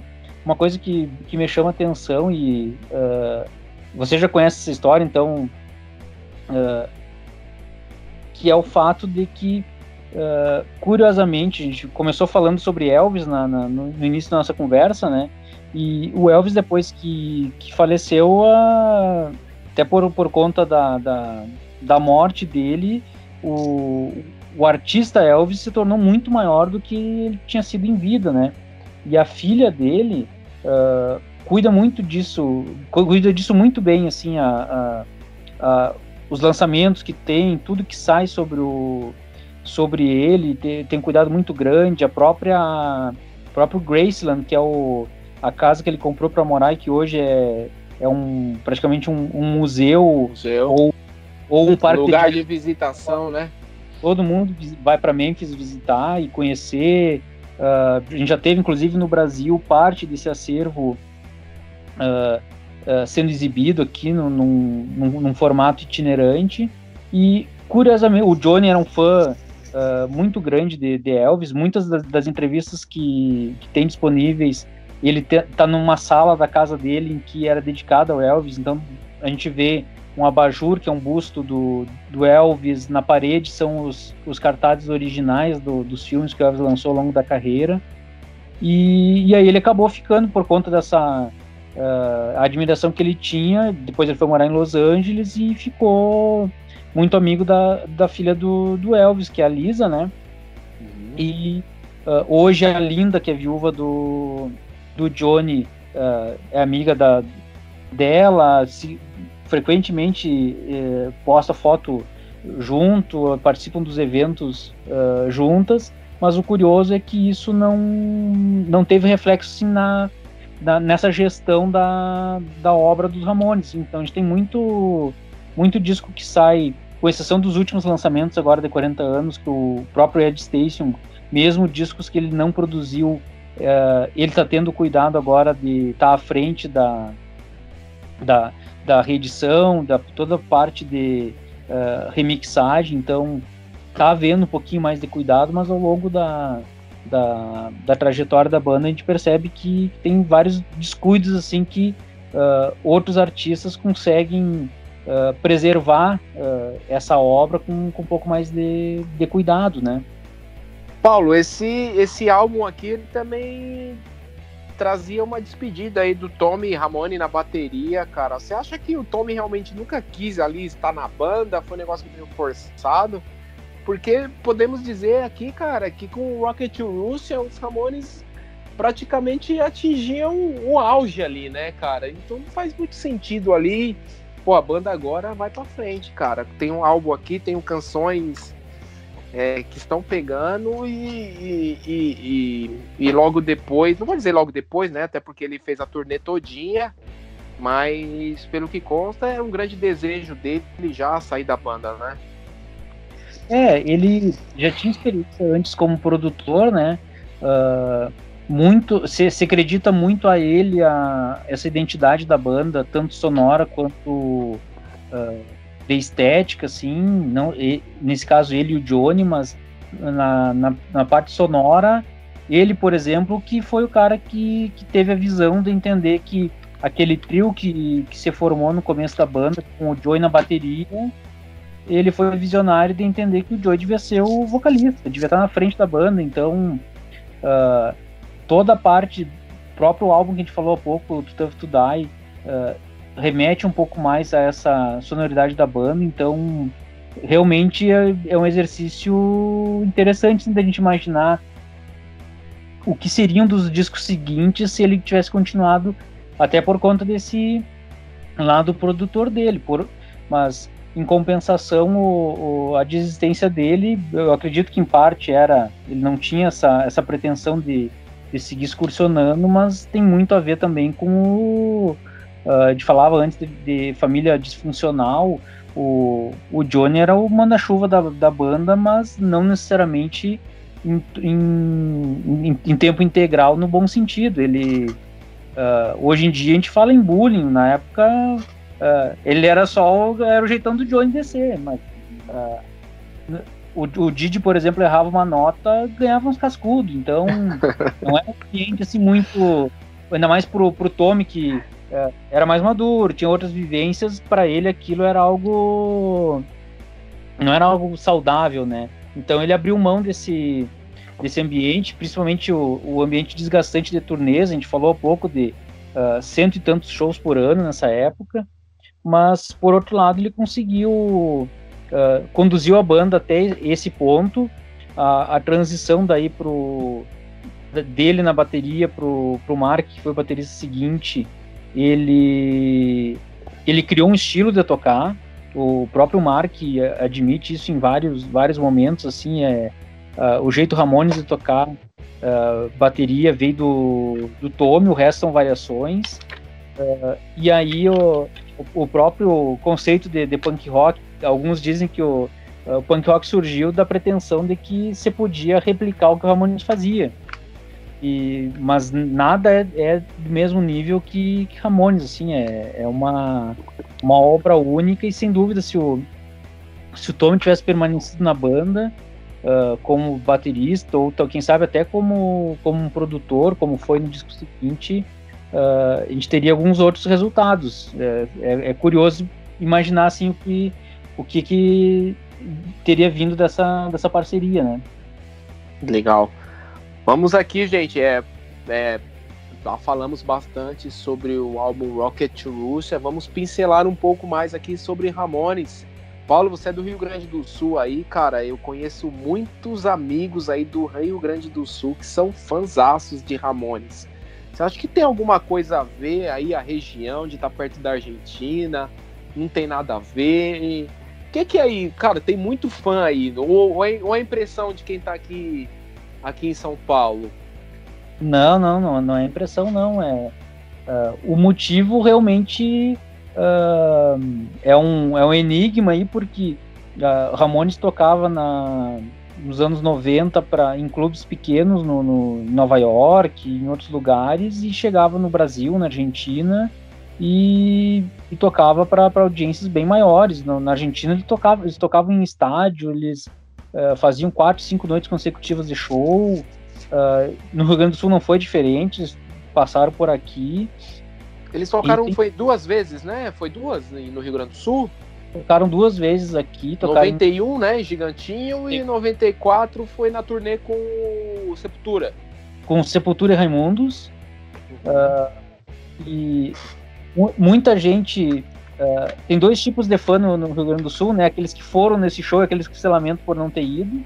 Você é um dos que eu foram. Tô na, tô na segunda categoria, então eu tento compensar com o blog, com a coleção de discos, enfim, com de outras formas essa frustração de não ter podido ir.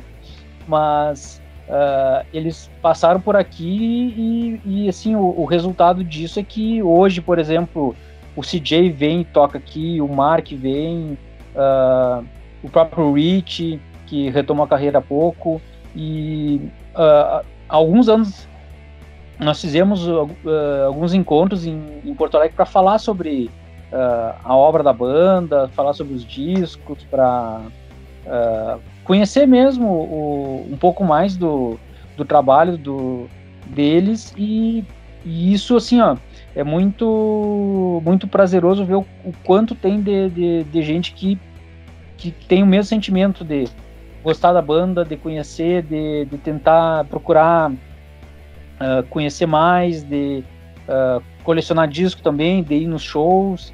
Então, assim, isso, felizmente, não é uma exclusividade também do, do Rio Grande do Sul. Tem muito fã aqui, mas uh, assim como tem no Paraná, tem Santa Catarina, tem São Paulo, no Rio, uh, é, é, acaba virando uma rede de, de, de amigos, então tem uh, aí por causa de Ramones a gente acaba conhecendo, tem gente na Argentina, na Finlândia, na Alemanha, na, na Indonésia, uh, na Itália, então é pensar que com certeza, assim, lá quando, quando a banda começou em 74, eles tinham algumas aspirações, mas uh, imagi imaginar que eles conseguiriam esse tipo de, de notoriedade, esse tipo de, de influência, assim, na, na, na, vida das pessoas, uh, infelizmente eles já, principalmente o Joey, que era alguém que almejava ter essa, esse reconhecimento e ter, alcançar, assim, sucesso propriamente dito, né, ao menos naqueles termos uh, comerciais, uh, acabou falecendo antes disso se tornar realidade, antes inclusive da todas aquelas premiações que eles ganharam em reconhecimento pela, pela carreira, mas hoje é uma é uma banda que se não é a, a mais vendida, mas com certeza tem um público que é, é fiel, que é dedicado, que conhece, que estuda. O próprio fato da gente estar tá aqui falando hoje é, é, é, uma síntese disso. Então, uh, é porque tem gente que vai ouvir, uh, tem gente que vai, uh, vai, vai concordar, vai discordar, mas está interessado nesse assunto. Então, é o Ramones é um, é um é algo assim ficou, virou, ficou algo muito maior do que simplesmente uma banda, sabe? É, cara, um negócio muito legal que você falou aí, que eu não tinha me dado conta. É, os Ramones tocaram aí duas vezes, mas eles deixaram uma identidade. E aquilo que você falou, quando vem o Mark, quando vem o Rich, quando vem o CJ, eles sempre colocam o Rio Grande do Sul no roteiro. Eles acabam às vezes deixando cidades mais famosas, como por exemplo o Rio de Janeiro, que é muito pouco, é, mas eles sempre passam pelo, pelo por Porto Alegre ali, galera. É, você, você, mas o, você não viu os Ramones, mas você tá sempre presente em show aí, integrantes aí do, da carreira solo, né, Paulo? É, eu tento. Uh, eu tinha. Eu, eu era ainda menor de idade na época, né, quando os Ramones tocaram aqui, então. Uh, eu morava no, no, interior, numa cidade que fica uh, é, chamada Alegrete, né? Então ela fica no final do Brasil, porque se tu andar 140 quilômetros numa direção, chega na Argentina, se tu andar 200 quilômetros na outra, chega no Uruguai, então assim, uh, não tem muito, muitos atrativos aí.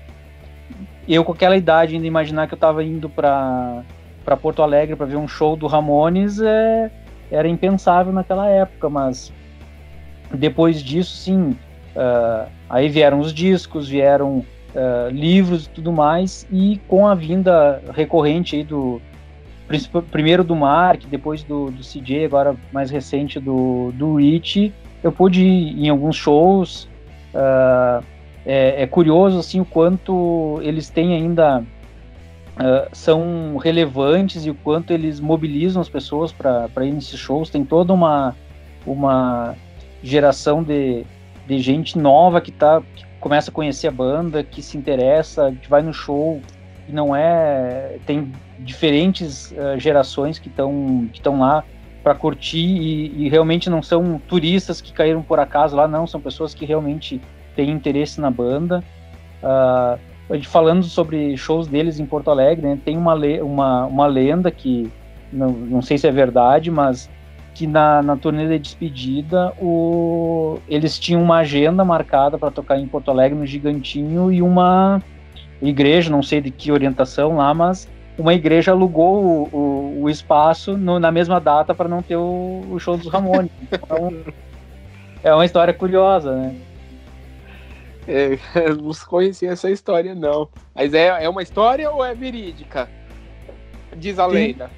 Reza a lenda, reza a lenda cara. Se reza a lenda, então é porque é verdade. Acho que é uma história que não tinha, que não tinha ninguém, porque ninguém é inventar.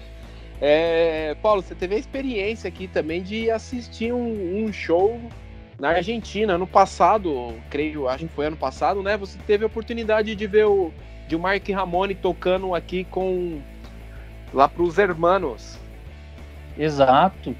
E é uma, uma, uma experiência, assim, uh, muito diferente, porque aquilo que a gente vê na TV, principalmente no futebol, assim, aquela paixão que eles têm, aquela, uh, aquela garra, o, Marcos, acredito, que, tem, que falou sobre isso também, uh, é muito presente também no, no em shows, assim, gente, e não só Ramones, a gente pegar, por exemplo, o ACDC gravou um, um DVD ao vivo no, no estádio do, do River, energia deles é algo absurdo, assim.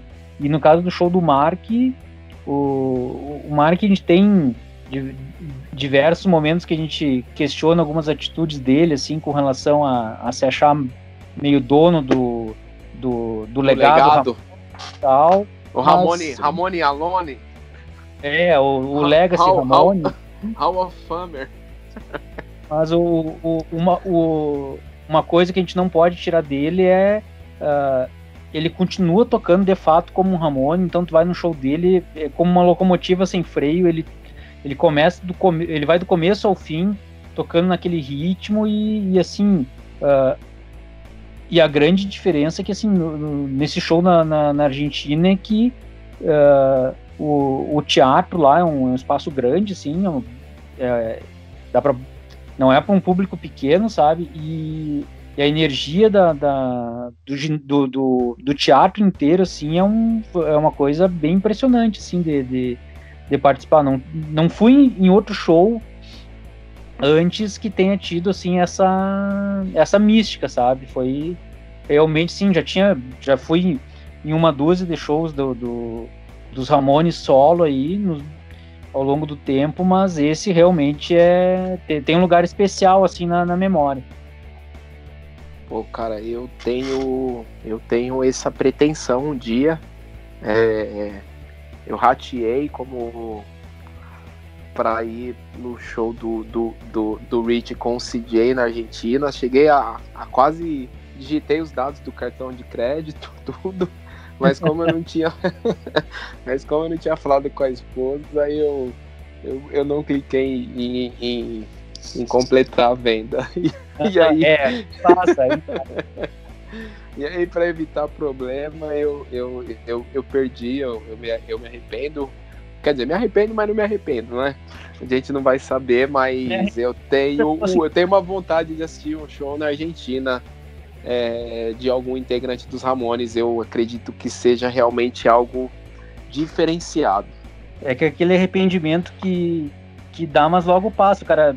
Você dá conta do quanto o pescoço está intacto e aí bate com um alívio, né? É verdade. É, Paulo, o, o, a gente falou lá no começo do sequela coletiva, você atualiza ele ainda? Atualiza muito pouco? Até porque sai muito pouco sobre os Ramones, né? Sai esses relançamentos. É, você, você, você ainda compra coisa dos Ramones ou, ou você pesa no bolso ali algumas coisas você vê que não tem muita coisa nova? Olha, para para tristeza da, da, das minhas finanças uh, domésticas, ainda compro muita coisa. Uh, não não tô no nível de outros colecionadores que a gente tem, uh, principalmente no Brasil aqui. A gente tem o, o Josimar, tem o Josimar, tem o Léo, o próprio Marcos, o Otávio. São caras que têm coleções assim impressionantes de, de, de itens. Dos mais diferentes, sim, desde singles, single que são na Bélgica, na Holanda, enfim, coisas que são uh, realmente difíceis de, de, de, de, de achar, de conseguir, mas sempre que dá, assim, dentro do, do, do da disponibilidade de. Até porque com dólar a, a cinco e pouco fica difícil de, de, de, trazer disco, enfim, mas sempre que eu posso eu, eu compro. É, é uma coleção que ela tá sempre sempre crescendo, né? Então, livro, de CD. Uh, o Sequela é um projeto em andamento, mas que uh, diminuiu em muito assim, a, as postagens, até porque o objetivo era mesmo falar sobre as obras. Tem, tem ainda algumas alguns uh, discos que eu gostaria de, de resenhar e com o tempo ainda vão isso ainda vai ser feito. Eu tenho convertido, na verdade, o, o, os esforços do que foi feito lá para a produção de. Na, tem a pretensão de lançar três livros sobre a banda, porque a gente, eu, eu falava antes do, dos fãs, né? Então a gente Legal, tem. cara. Uh, na Argentina a gente tem livros que estão saindo tanto da história uh, fotográfica da banda no país, quanto uh, falando da, da, dos shows. a gente tem exemplo você na tocou Alemanha. Num assunto, você, to, você tocou num assunto legal, cara. A gente não tem um livro. É, do, a gente tem tantos fãs de Ramones aqui, cara. A gente não tem um. Não tem um livro da banda sobre os Ramones ou no Brasil, ou que conta assim a história dos Ramones visto por um brasileiro. Não tem, né, Paulo? É, é espero estar à altura de, de, de cobrir, de preencher essa lacuna, mas realmente é uma, é uma falha, assim, pelo, pela representatividade que a gente tem na história da banda e pela banda. representatividade que a banda tem, assim, tanto de fãs e de, de, de relevância. Se a gente pegar, por exemplo.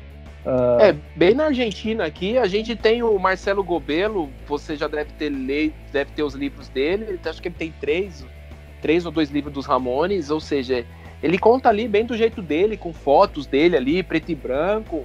Mas é, é um registro ali do, da passagem dos Ramones pela visão dele ali, ele como jornalista pelo Brasil. E a gente não tem não tem material nenhum. Quando a gente vai pesquisar alguma coisa, é, é muito obscuro, né?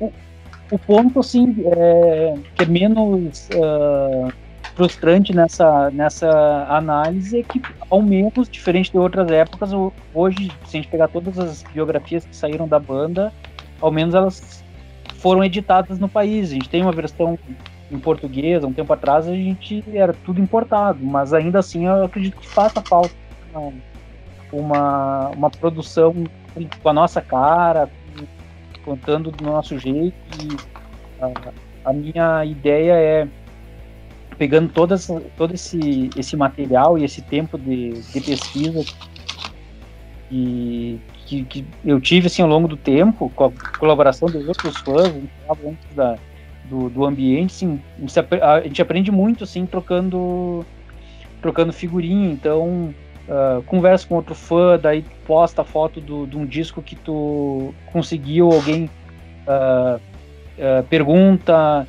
dessa pergunta já surge outras indicações, tu descobre um, um, um, disco ou um livro que tu não conhecia, e aí a, a ideia é, é fazer algo assim diferente do que já tem, mesmo em outros países, é a primeira a primeira ideia é fazer um, uma espécie de um diário dos Ramones, então é ter nos, nas datas diferentes assim ao longo do ano uh, entender o que, que aconteceu na, na, na carreira da banda. Então, uh, vamos pegar lá, dia 19 de maio uh, foi a, a, o, a, data em que o Joey Ramone nasceu.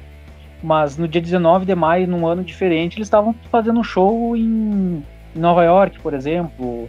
Já no ano seguinte, estavam nesse, mesmo dia excursionando pela Europa. Então, é a ideia é trazer um formato 365 dias, mas uh, uh, recorrendo toda a carreira da banda, então o, o que aconteceu em cada ano e aí desde uh, fatos curiosos assim com relação à banda, mas data de lançamento de disco, vai ter um show lá, uh, o registro do show, mas dentro da, da, pesquisa aí o, o, o, que eu consegui apurar quem é que fe, fez a abertura daquele show, tem um show específico que o que o CJ se machucou e aí o show foi, foi interrompido pela metade. Teve show que foi uh, que foi cancelado por causa de um temporal. Teve um coincidentemente uma noite lá que eles saíram para assistir o, o, o filme Freaks e aí disso saiu a música que o que, que você tu, tu e o e o Diogo e comentaram Diogo. no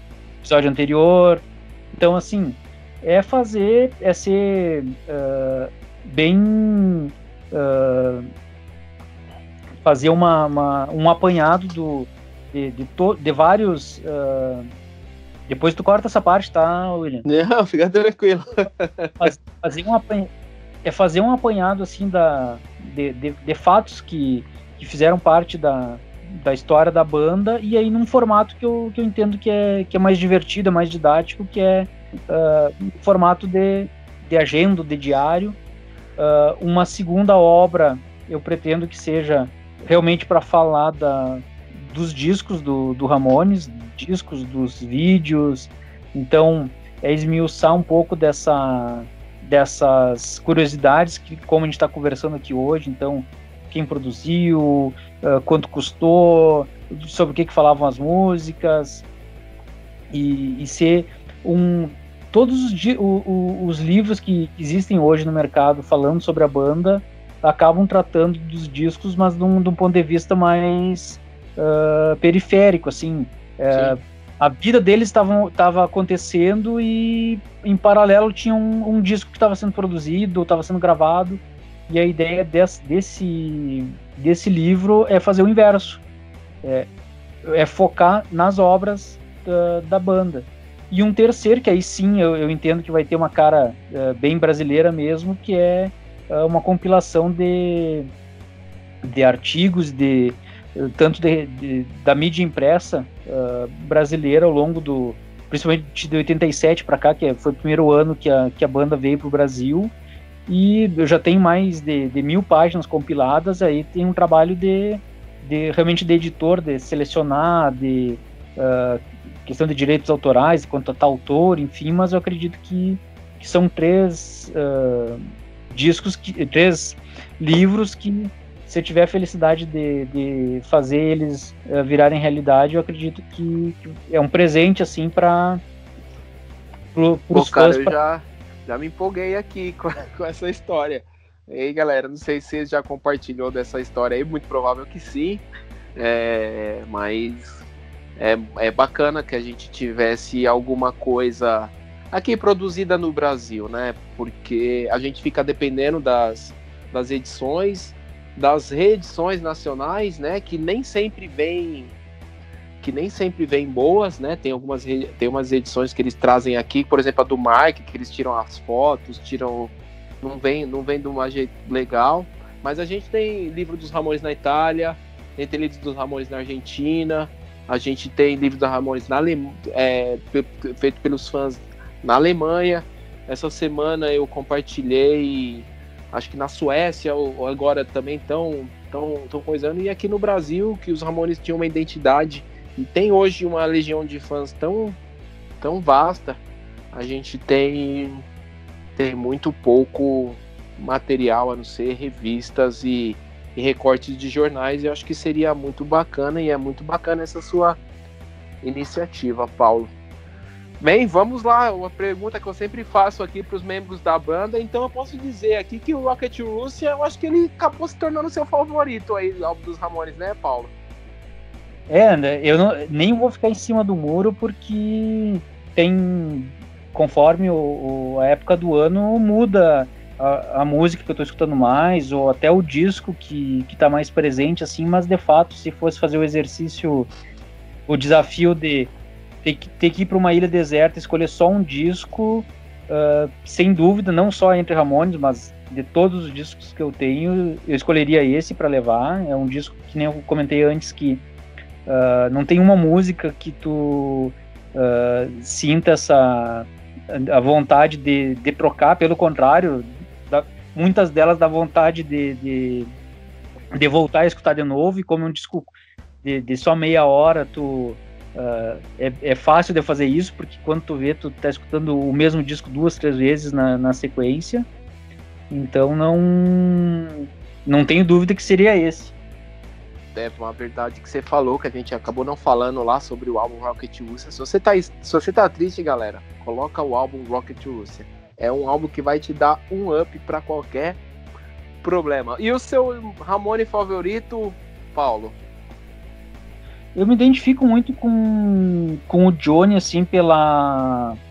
Uh, tudo que a gente hoje lê e, e, conhece da história, assim, pelo a forma que ele uh, via banda, assim, a seriedade com que ele via a banda e, e, às vezes até em excesso, né? Ele via isso como um trabalho, mas para escolher realmente o, o Ramone favorito, acho que teria que ser o Joey, em função da do ele junto com o Didi são os principais letristas da banda, então assim, musicalmente a identidade da, da dos Ramones não tem como ser uh, dissociada assim do, do Joey, até porque ele foi o Didi contribuiu depois da saída dele da banda, mas o Joey do começo ao fim teve presente e a gente falava antes da, da saída do, do Tommy e uh, o que, poderia ter acontecido se ele permanecesse na banda, mas o que a gente sabe de fato é que a saída dele, uh, o, o, o Joe e o, e o Didi não tinham uma imagem assim muito, muito séria, pelo menos aquela imagem que o Johnny preferiria passar, na, nas primeiras entrevistas era ele o, e o Tommy que, que davam entrevista e, e emitiam opinião, e a saída do Tommy foi decisiva assim, para algumas mudanças na, na banda, que foi principalmente a, a impor, o, o Joey começar a se impor mais, ter mais voz. Uh, então, assim, se por um lado não dá para adivinhar o que teria sido a banda com ele, a banda sem ele com certeza teve esse.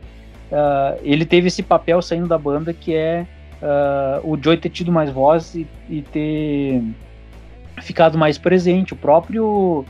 Uh, a própria questão assim, que a gente falava antes de delegado da banda, um, uh, há algum tempo o Mick, que é o irmão dele, teve no Brasil lançando a, a biografia que, que, é de autoria dele, né? E eu pude conversar com ele na época. Eu, eu perguntei assim uh, sobre os relançamentos, sobre uh, quem é que tomava essas decisões e pelo menos eu até então não tinha conhecimento, né? Que o combinado da banda era quem ficasse até o final tinha o direito. Então por isso hoje o, o uh, os lançamentos, as decisões passam pela mão dele e da Linda, que é viúva do Johnny, que são os dois herdeiros dos dois integrantes que uh, ficaram todo o, o, período em que a, que a banda existiu. E é curioso que o, o, o filme CBGB, que foi lançado em 2012, né, que, que fala de toda aquela cena ali do final dos anos 70, uh, Dead Boys, Television, os próprios Ramones, ele também padece desse mesmo problema de, da questão da, da do, do, do, zelo, do cuidado com a obra, porque, por exemplo, a gente está assistindo uns Ramones no, no começo dos anos 70, no início da carreira, indo tocar no CBGB e a hora que eles entram, sobem no palco, a música que toca é são duas músicas do Joy lançadas depois que ele inclusive já tinha já tinha morrido. Então assim, uh, e isso na época eu, eu cheguei a perguntar para ele e uh, ele foi meio evasivo, mas a única coisa que ele disse que foi uma uma decisão de produção. Então passa pelo acerto aí de, de enfim, de direitos autorais, de outros outros é, detalhes. O bem mais provável, né? É, mas que para quem é fã e, e, conhece a história e tudo mais, realmente faz diferença no resultado final. A gente queria ver ele tocando Blitzkrieg Bop, tocando uh, Havana Affair, enfim, uh, fica esse um pouquinho desse desse sentimento assim de que o resultado poderia ter sido outro, né?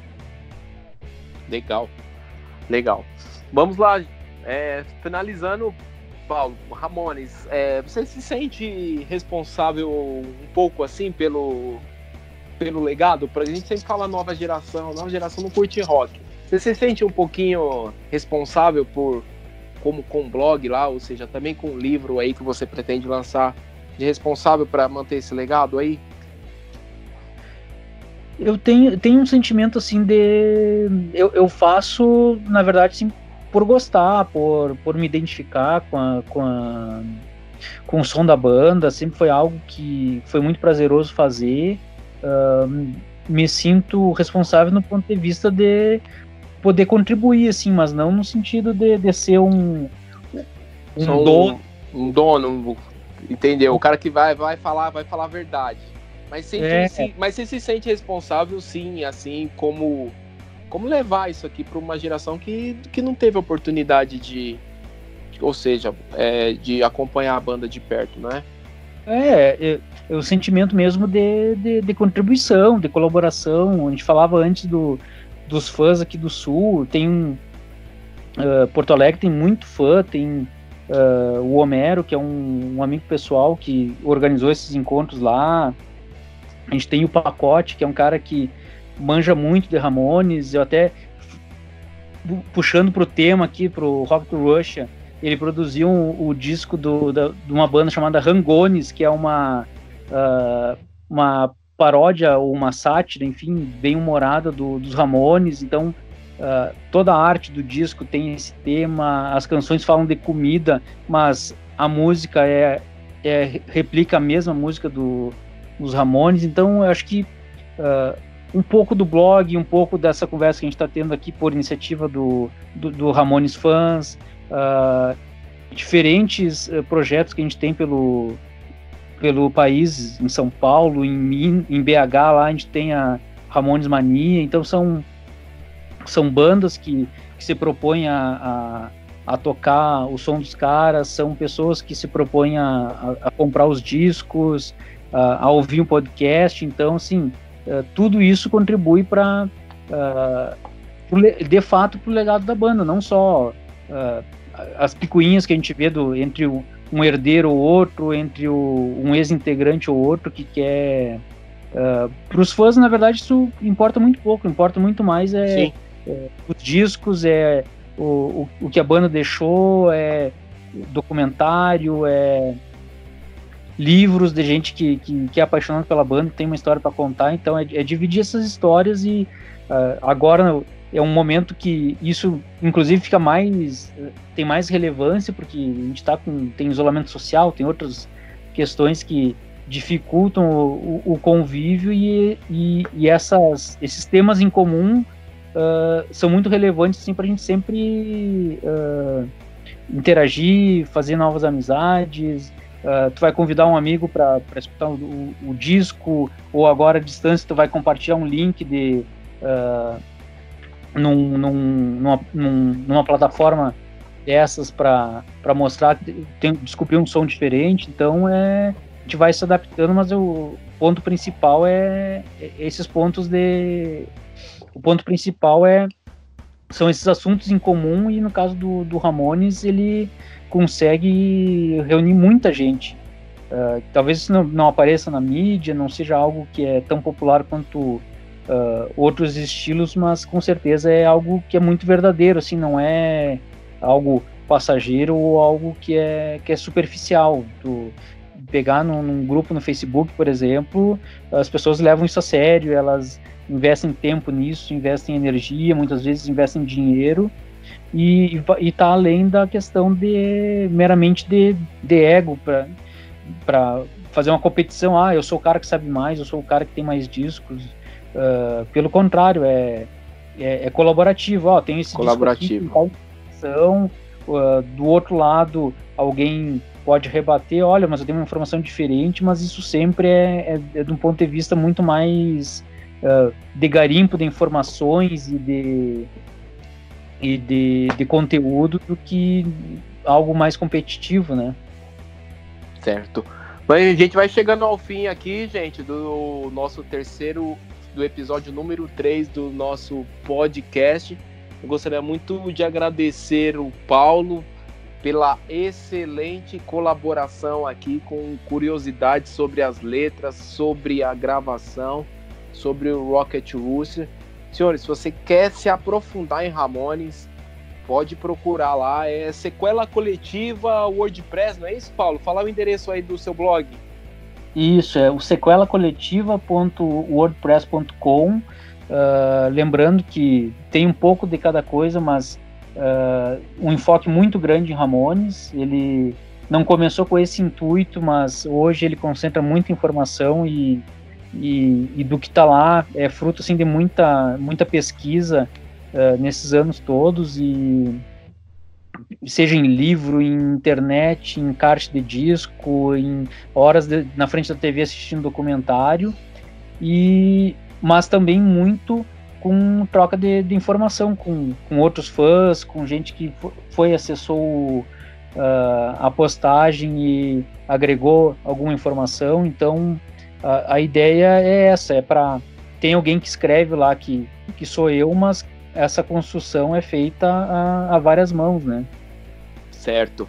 Gente, é só digitar aí sequelacoletiva.wordpress.com ou só entrar no Google lá e digitar sequela coletiva que já vai aparecer o primeiro link, vai aparecer a página inicial e o segundo link aí já é o link direto para um monte de coisa sobre os Ramones. Paulo, obrigado pela presença. Galera, muito obrigado aí pela audiência. Na semana que vem, daqui uma semana, a gente vai voltar a falar sobre o quarto álbum dos Ramones, Rocket to Vamos lá. Você falou tanto Rocket to Rússia, né? Rocket to Rússia. Não, é, é, é, que dá vontade de ouvir de novo, né? É, então. É, bem, galera, a gente vai finalizando por aqui. Gostaria muito de agradecer aí a, a, a presença de todos. Para você que está ouvindo, não esqueça aí de favoritar o nosso podcast no seu player favorito. Estamos, estaremos juntos novamente na semana que vem falando sobre o quarto álbum dos Ramones, Road to Ruin. Aí já teve uma mudança já, tanto de som quanto de integrante. Mas isso é o assunto para a semana que vem. Obrigado, galera. Hey ho, let's go. Adios, amigos.